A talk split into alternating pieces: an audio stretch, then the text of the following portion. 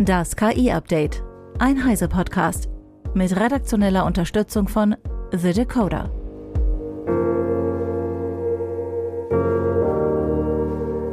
Ich bin Isabel Grünewald und dies sind heute unsere Themen. KI-Wissenschaftler warnen wieder vor Gefahren durch KI. ChatGPT fasst wissenschaftliche Paper zusammen. Mit Journey Build Generator bald im Browser und Google präsentiert Vision Language Model Pali 3. Einige der wohl bekanntesten Wissenschaftler aus dem Bereich künstliche Intelligenz, darunter die KI-Pioniere Geoffrey Hinton und Joshua Benjo, haben einen weiteren Appell veröffentlicht. Darin machen sie erneut auf die Risiken aufmerksam, die durch KI-Systeme entstehen. Sie machen aber auch Vorschläge, wie eine Regulierung der Unternehmen und Systeme aussehen kann. Eva Maria Weiß von Heise Online erklärt die Forderungen. Zunächst ist den Forschern wichtig zu betonen, dass eine weltweite Regulierung überhaupt möglich ist. Sie vergleichen das mit Abkommen, die es etwa in den Bereichen Finanzen gibt oder bei der Nuklearenergie, also etwa bei Atomenergie oder bei Atomwaffen. Anbieter von KI-Systemen sollten nach Ansicht der Autorin quasi zertifiziert werden. Das sieht in einer ähnlichen Form ja auch der AI Act vor, der aktuell auf EU-Ebene ausgearbeitet wird. Vorfälle und vor allem Störfälle sollten meldepflichtig sein. Bei Schäden seien die Anbieter zur Rechenschaft zu ziehen, zumindest bei solchen Schäden, die in gewisser Weise absehbar gewesen sind. Und allen voran aber erwarten die Wissenschaftler, dass Unternehmen ein Drittel ihres Budgets in die Forschung der Sicherheit von KI-Modellen stecken. Außerdem sollen sie sich selbst Verpflichtungen auflegen, solange es keine Richtlinien gibt. Die Autoren nutzen einen schönen oder zumindest sehr anschaulichen Vergleich. Viele Industrieunternehmen kippen ihren Müll in Flüsse und damit schlussendlich in die Weltmeere. Das ist dann für alle Menschen schädlich. Fehlt es für KI-Systeme an Regulierung, muss das ebenfalls die gesamte Gesellschaft ausbaden, während die Anbieter profitieren. Vielen Dank, Eva. Dass der offene Brief jetzt erscheint, ist passend, denn in der kommenden Woche treffen sich Vertreterinnen und Vertreter aus der Politik, von Unternehmen und aus der Zivilgesellschaft, um in Großbritannien über KI-Regulierung zu sprechen. Die Neurowissenschaftlerin Samira Abani von der Stiftung Tierärztliche Hochschule Hannover hat zusammen mit Kollegen untersucht, ob Neurologen aus verschiedenen Zusammenfassungen von wissenschaftlichen Veröffentlichungen eindeutig feststellen können, welche von menschlichen Verfasserinnen und welche von ChatGPT stammen. Für die Studie entwickelte sie ein Setting, das speziell auf den Fachbereich der Neurologie zugeschnitten war. Drei ausgewählte Veröffentlichungen aus verschiedenen Bereichen der Neurologie dienten als Testexemplare. Für diese drei Paper sollte ChatGPT je eine Zusammenfassung sowie je eine Einleitung mitsamt Referenzen erstellen. Die generierten Texte erhielten dann 13 ausgewählte Neurologinnen aus Großbritannien, Deutschland und Spanien. Unter die KI-Texte mischte das Forschungsteam die ursprünglichen von Menschen verfassten Zusammenfassungen und Einleitungen.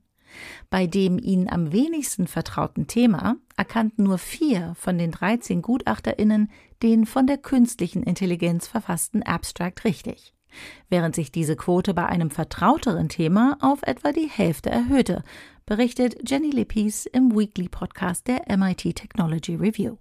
Ich habe gestern noch kurz mit der Autorin der Studie oder der Hauptautorin der Studie Samira Abani gesprochen und sie sagte mir, dass sie sehr überrascht war, dass die Texte von ChatGPT in manchen Fällen, wo die Gutachter eben nicht so stark mit dem Thema vertraut waren, dann doch so schwer zu identifizieren waren. Sie hatte einfach Zweifel, dass die Performance von ChatGPT in einem so komplexen und spezialisierten Feld wie der Neurologie für Tiermedizin überhaupt bestehen könnte.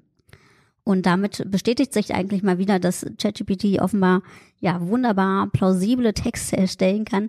Aber wenn man dann eben auf die Details schaut und Abani nannte dann zum Beispiel so statistische Angaben, dass dann eben doch ausfällt, äh, dass die KI dann oft sich irgendwas zusammenreimt, was da nicht so stimmt. Und interessanterweise kamen auch Forscher von der University of South Florida zu einem ganz ähnlichen Ergebnis. Sie haben eine Studie äh, durchgeführt, bei der Sprachwissenschaftler äh, wissenschaftliche Texte erkennen sollten, die auch eine KI geschrieben hatte. Und auch da, in diesem Fall, hatten die Experten in nur 40 Prozent der Fälle die KI-Texte erkannt. Das zeigt eben zum einen, dass äh, Gutachter äh, sehr achtsam sein müssen, aber auch, dass Wissenschaftler aufmerksam sein müssen, die Sprachmodelle für das wissenschaftliche Schreiben nutzen wollen. Abani appelliert dafür eine Sensibilisierung für die Fähigkeiten von solchen Programmen von Studierenden und Wissenschaftlern und damit ist sie sicher nicht allein im Forschungsbetrieb. Dankeschön, Jenny. Den kompletten Weekly Podcast der Technology Review findet ihr auf allen Podcast-Plattformen.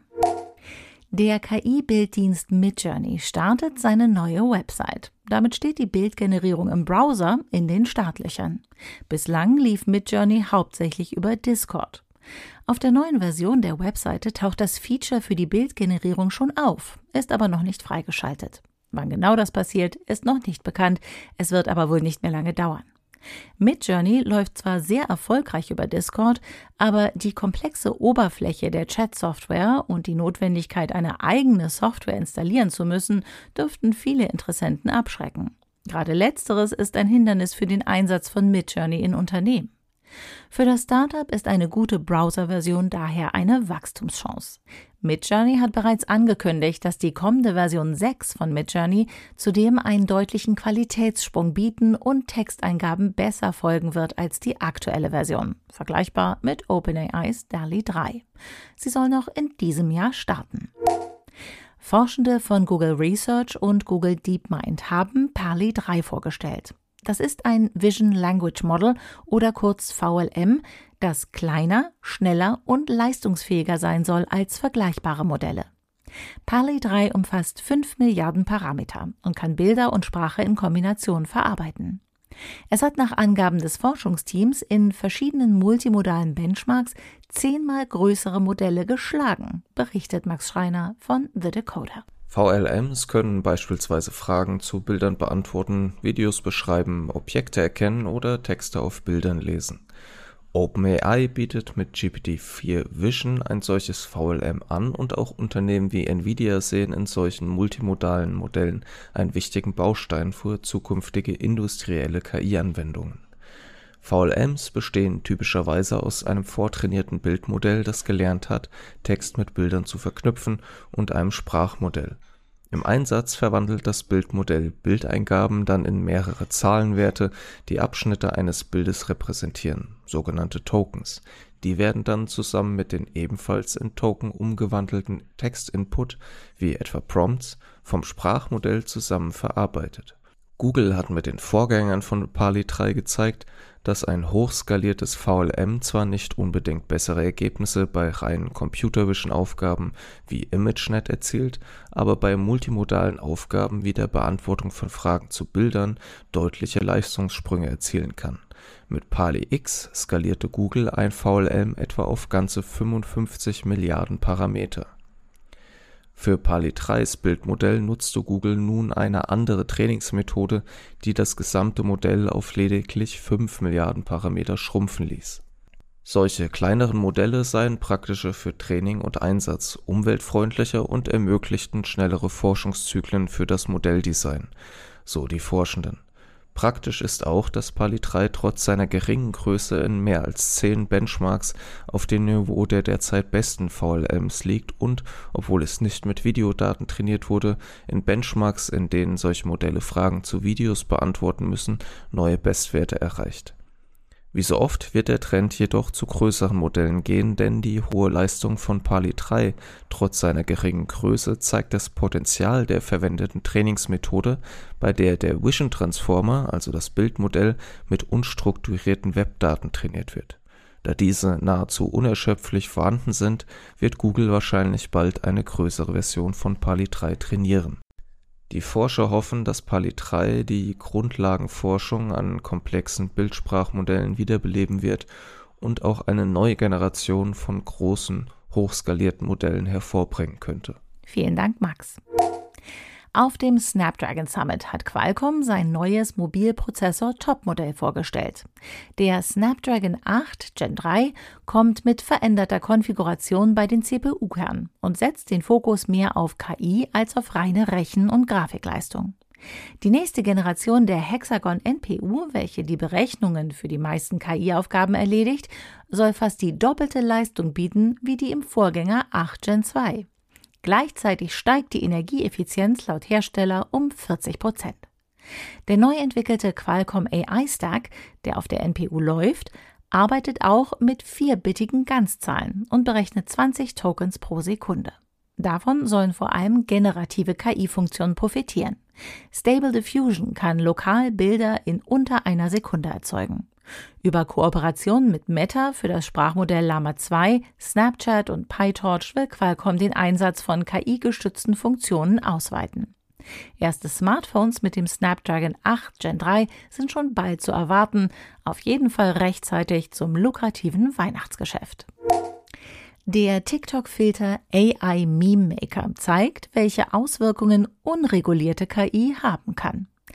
Etwa im August tauchte dieser Filter auf TikTok das erste Mal auf. Damit konnten Nutzende ein Bild, etwa ein Selfie, hochladen und die KI hat einen passenden Text über das Bild gelegt. Es stellte sich jedoch schnell heraus, dass die Texte oft beleidigend waren und Nutzende aufgrund ihres Aussehens oder ihres Gewichts verspotteten. Der Filter wurde schnell als AI Roast bekannt. Nach Beschwerden schaltete TikTok den Filter vorübergehend ab, führte ihn im September aber wieder ein. Immerhin mit dem Hinweis, die KI liefere nicht immer angemessene oder relevante Vorschläge. Einen Monat später ist der Filter wiederum nicht mehr in der TikTok-Filterliste zu finden. Die meisten Effekte auf TikTok werden von Dritten entwickelt, die nur unter ihrem TikTok-Namen bekannt sind. So ist es auch beim AI Meme Maker. Wer genau hinter dem Filter steckt, ist derzeit nicht bekannt. Nach Angaben von TikTok werden jedoch alle Filter von einem Sicherheitsteam überprüft, das sich offenbar nicht an den beleidigenden KI-Texten störte. Viele Filter fallen durchs Raster, weil sie nur gegenüber einer bestimmten Gruppe von Menschen diskriminierend sind oder Vorurteile haben, schreibt etwa Trisha Crimmins in ihrer Kolumne bei Daily Dot. Der AI Meme Maker sei einer davon und diskriminiere übergewichtige Menschen. Dass der Filter erneut nicht verfügbar ist, könnte mit der Kritik zusammenhängen. Das war das KI-Update von Heise Online vom 25. Oktober 2023. Eine neue Folge gibt es jeden Werktag ab 15 Uhr.